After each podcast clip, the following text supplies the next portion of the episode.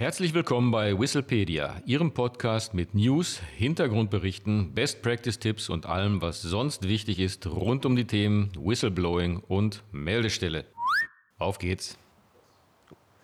Hallo und herzlich willkommen zu einer weiteren Ausgabe von Whistlepedia. Hier sind wieder Adrian König und Martin Walter. Hinweisgebersysteme dienen der Meldung von Fehlverhalten. Aber welche Arten von Fehlverhalten gibt es eigentlich? Zur Beantwortung dieser Frage ist es hilfreich, zunächst zwei Unterscheidungen einzuführen. Anschließend werden die resultierenden Kategorien anhand von Beispielen näher erläutert. Martin? Ja, zunächst zu den Unterscheidungen. Die erste Unterscheidung, die wir hier machen wollen, ist einmal Corporate Misconduct bzw. Fraud. Diese Unterscheidung zielt darauf ab, ob das Unternehmen oder die Dienststelle vom Fehlverhalten, jetzt muss man sagen, vermeintlich profitiert oder ob eine Schädigung des Unternehmens bzw. der Dienststelle vorliegt. Im ersten Fall spricht man von Corporate Misconduct, im zweiten von Fraud oder etwas anders formuliert. Bei Corporate Misconduct ist das Unternehmen bzw. die Dienststelle Täter und im Falle Fraud Opfer.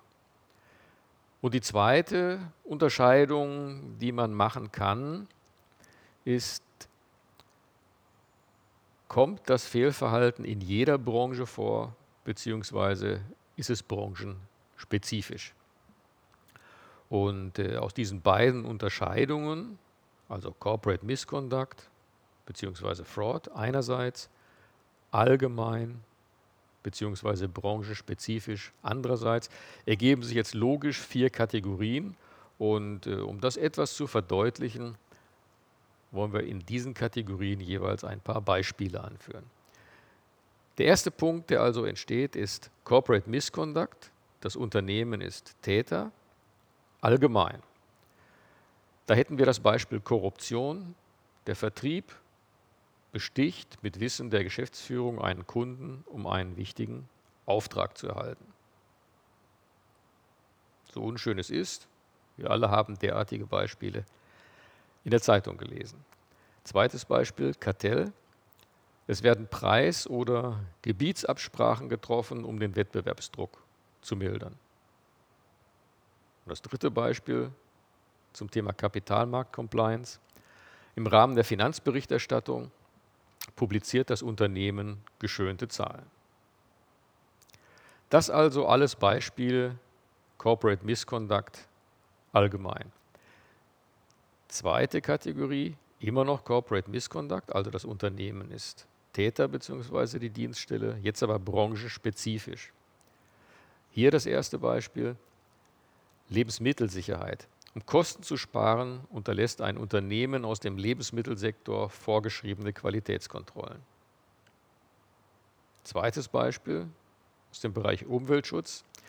Ein Unternehmen der Chemiebranche entsorgt belastete Flüssigkeiten unvorschriftsmäßig in ein Gewässer. Und das dritte Beispiel, Arbeitsplatzsicherheit. In der Baubranche wird eine Baustelle nur unzureichend gesichert. Viertes Beispiel, Produktsicherheit. Ein Automobilhersteller verzichtet aus Kostengründen auf eine eigentlich erforderliche Rückrufaktion zum Austausch sicherheitsrelevanter defekter Teile. Hierzu gab es ja vor einigen Wochen einen Podcast und einen Blog am Beispiel der Firma Hyundai. Und das letzte Beispiel, überhöhte Abrechnungen. Ein Beratungsunternehmen stellt dem Kunden mehr Stunden in Rechnung, als wirklich angefallen sind. Kommen wir dann zur dritten Kategorie. Jetzt reden wir nicht mehr von Corporate Misconduct, sondern von Fraud. Das heißt, das Unternehmen oder die Dienststelle ist Opfer allgemein. Diebstahl. Ein Mitarbeiter eines Kaufhauses stiehlt Waren. Zweites Beispiel, unzulässige Nutzung von Firmeneigentum. Eine Mitarbeiterin nutzt den Dienstwagen ohne Genehmigung für private Zwecke. Und jetzt zu branchenspezifischen Themen.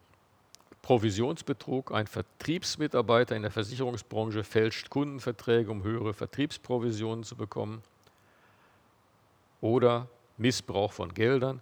Ein Projektleiter in der Bauwirtschaft lässt Material statt zur Baustelle zu sich nach Hause bringen, um sie dort für den eigenen Hausbau zu verwenden. Wenn wir das alles kurz zusammenfassen, Fehlverhalten kann auf jeder Hierarchieebene und in jeder Branche vorkommen. Das Unternehmen oder die Dienststelle kann Opfer oder Täter sein und ein funktionierendes Hinweisgebersystem kann ein wichtiges Instrument sein, um Fehlverhalten frühzeitig zu entdecken und den resultierenden Schaden zu begrenzen. Vielen Dank, Martin. Das soll es für heute auch schon gewesen sein. Wenn Sie sonst noch Fragen oder Anregungen haben, dann schreiben Sie uns doch gerne eine E-Mail an podcast.hinweisgebersystem24.de. Und wenn Sie sich weiter zu dem Thema Whistleblowing belesen wollen, besuchen Sie uns auch gerne auf unserer Website unter www.hinweisgebersystem24.de. Vielen Dank und auf Wiederhören. Auf Wiederhören.